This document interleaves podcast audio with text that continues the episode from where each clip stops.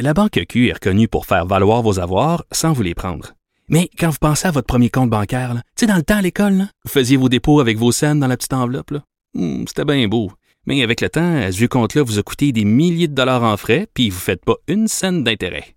Avec la Banque Q, vous obtenez des intérêts élevés et aucun frais sur vos services bancaires courants. Autrement dit, ça fait pas mal plus de scènes dans votre enveloppe, ça. Banque Q, faites valoir vos avoirs. Visitez banqueq.ca pour en savoir plus. Écrivaine, Blogueuse. scénariste et animatrice. Geneviève Peterson. La Wonder Woman de Cube Radio. Donc, on ne considère pas pour le moment rendre le masque obligatoire au Québec et c'est notamment à cause d'un manque de matériel. Le PM l'a d'ailleurs euh, souligné, il a été questionné aussi à cet effet pendant le point de presse. Pourquoi on semble en retard sur certaines villes, voire même certains pays? On discute de la situation avec l'expert en gestion de crise humanitaire François Audet, directeur de l'Institut d'études internationales de Montréal. Monsieur Audet, bonjour. Oui, bonjour. Bon, euh, on l'a bien entendu tantôt, Monsieur Legault, qui disait euh, que ça pourrait prendre encore quelques semaines avant d'avoir assez de masques de qualité pour permettre, si on veut, euh, de le rendre obligatoire peut-être dans certains lieux. Mais bon, on peut se poser la question quand même sur cette gestion de crise. On le savait que ça allait arriver. On a pris vraiment du temps avant de recommander fortement le port du masque. en bon québécois, là, j'ai l'impression qu'on a un peu niaisé. Qu'est-ce que vous pensez? De cette gestion du masque par le gouvernement Legault, vous qui, qui êtes quand même un expert des crises humanitaires? Ben, c'est une c'est une bonne question et je vous avoue qu'il y a en, bon français un black box, donc une, une boîte noire euh, qu'on n'arrive pas encore très bien à décoder, ce qui a pu euh, ce qui a pu euh, nuire au processus de, de décision là.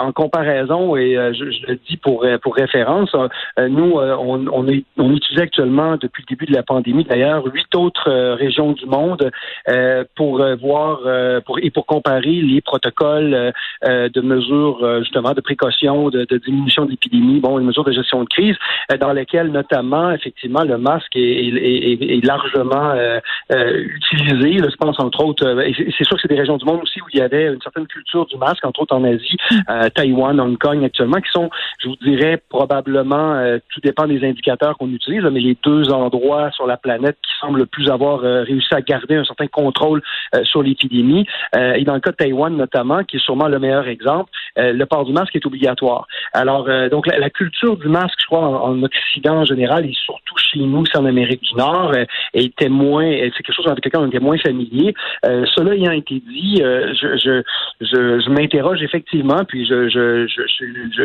je, le dis plus en titre d'expert, encore une fois, en gestion de crise que d'épidémiologiste, même si, quand on regarde notamment la littérature dans ce genre de scénario-là, et qu'on regarde aussi comment on, on répond à une crise de cette nature-là, entre autres que ce soit le choléra, l'Ebola, la tuberculose ailleurs dans le monde, évidemment, euh, le, port du masque est un outil supplémentaire, et ça, je crois que c'est important de le mentionner. C'est pas c'est pas la solution, mais c'est un outil supplémentaire pour diminuer euh, les taux de contagion. Ça, c'est ça, c'est très très bien documenté.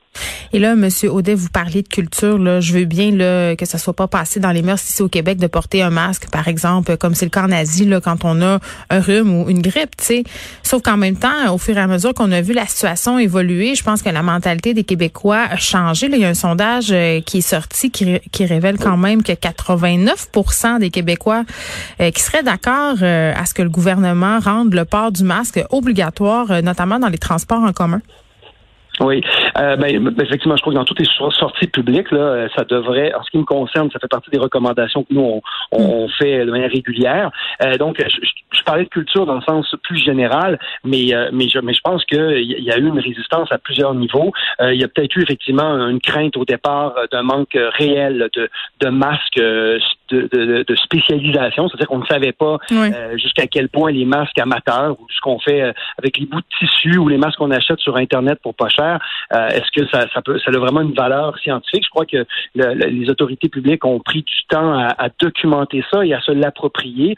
Il y, a quand même, mais il faut faire confiance là-dessus au, service hein, de, de, de, la santé publique du Québec. Il y a, y a, des études là, fondées où on veut pas prendre de décisions inutiles ou aléatoires mais je crois que pour des raisons, encore une fois, qui reste dans, l'obscurité, alors que les données étaient pourtant largement utilisées ailleurs et pour lesquelles qui étaient même publiques. donc c'est pas c'était pas des on n'était pas dans, des dans des grands dans des grandes revues complexes. C'était bien documenté. Il y avait beaucoup de revues littérature là-dessus. Il aurait dû avoir, à mon avis, beaucoup plus rapidement une recommandation forte dès le départ. Et là, ça, ça aurait très euh, probablement changé aussi notre attitude par rapport à l'utilisation de, du masque.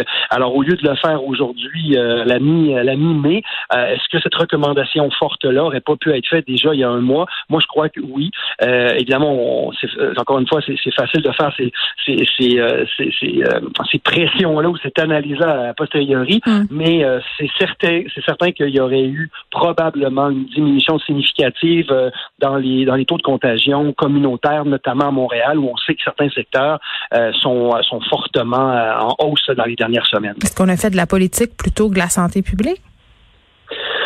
Ben, je, je je sais pas si c'est encore une fois, hein, c'est on, on, est dans les hypothèses. Est-ce que c'est de la politique? Je sais pas. Il y, a, il y avait derrière ça probablement une résistance aussi du, corps médical, très certainement. Donc des, des Mais ce euh, faux euh, sentiment de, sécurité là, a été évoqué plusieurs fois par le docteur Arruda. Le fait que porter un masque peut-être euh, nous amène à penser qu'on est en sécurité alors qu'on l'est pas vraiment. C'est juste une, une, façon de mieux se protéger, mais c'est pas une solution, c'est pas une panacée. Là.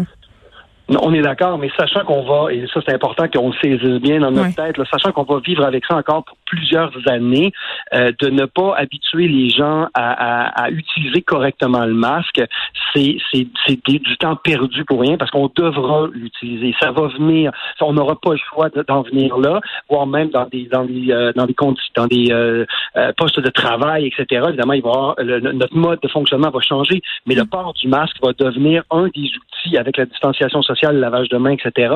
Mais un des outils euh, euh, qu'on n'aura pas le choix d'utiliser.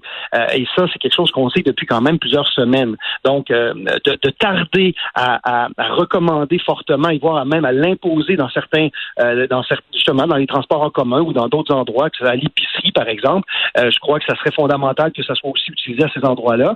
ben, on, on, va, on diminue, on augmente, c'est-à-dire les délais de, de, cette habitude-là et de la bonne utilisation aussi, et que ça devienne, que ça soit pas juste un prétexte de dire que c'est une fausse impression de sécurité, mais que ça fait partie des outils supplémentaires. Donc, en prenant de la distance, en se lavant les mains et le masque, évidemment, la documentation scientifique est claire là-dessus, ça diminue la propagation et ça nous protège nous aussi. Fait que il n'y a pas de raison pour laquelle il devrait y avoir encore aujourd'hui plus de résistance. Je crois que là, euh, les autorités, on l'a vu aujourd'hui dans le point de presse il y a quelques minutes, sont un peu au pied du mur. Les, les arguments commencent à manquer euh, et on arrive à aboutir enfin à cette décision-là de dire ben, on peut pas mettre obligatoire parce que c'est pas tout le monde qui a accès. Ça, je comprends ça évidemment.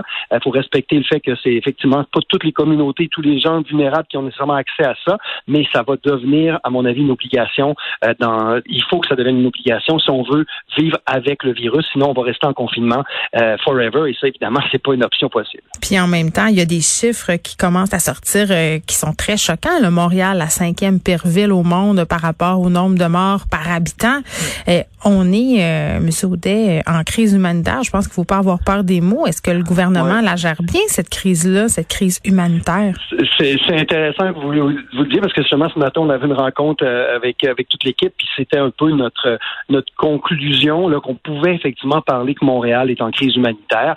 Évidemment, pas tout Montréal, puis c'est pas c'est pas une c'est pas euh, c'est certains secteurs ou certaines catégories de population, certains secteurs géographiques. Puis mm. comment on définit une crise humanitaire, c'est quand les autorités publiques n'ont pas la capacité de protéger leur population. Et c'est le cas actuel. Euh, dans certains secteurs et pour certains euh, pans de la population, on n'est plus en mesure avec nos services de protéger la population. Ça nous prend donc de l'aide externe. On a fait appel à l'armée, on fait appel maintenant beaucoup à la Croix-Rouge, et tant mieux, parce que c'est des une organisation qui a beaucoup d'expertise là-dedans, et on doit demander presque de l'aide extérieure. Donc, on doit demander l'aide des autres provinces ou d'autres endroits dans le monde qui ont des surplus de, de, de masques ou des, ou des ressources pour nous. Alors, on est vraiment en situation de crise humanitaire. Il faut, il faut de, de mon point de vue, c'est clair. Euh, et ça, ça, impose à ce moment-là euh, aux autorités publiques d'avoir une d'être plus coercitif. Parce que clairement les mesures qu'on avait prises ne, ne, ne, portent pas autant on n'a pas autant les bons résultats qu'on espérait. Et il devra soit un, maintien des mesures actuelles de confinement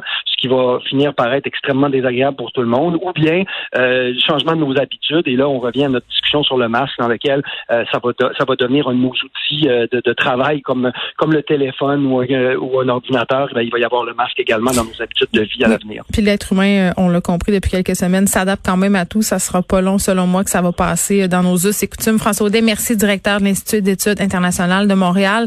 Et bon, euh, je tiens à le repréciser, le premier ministre qui a dit que d'ici quelques semaines, on devrait être capable de mettre euh, en place une quantité de masques suffisante pour les distribuer, parce que c'est ça le but, reste à savoir comment on va réussir justement cette distribution-là quelle forme ça va prendre? Est-ce qu'on va nous envoyer des masques par la poste? J'imagine qu'on aura plus de détails dans les prochaines semaines. De 13 à 15. Les effrontés.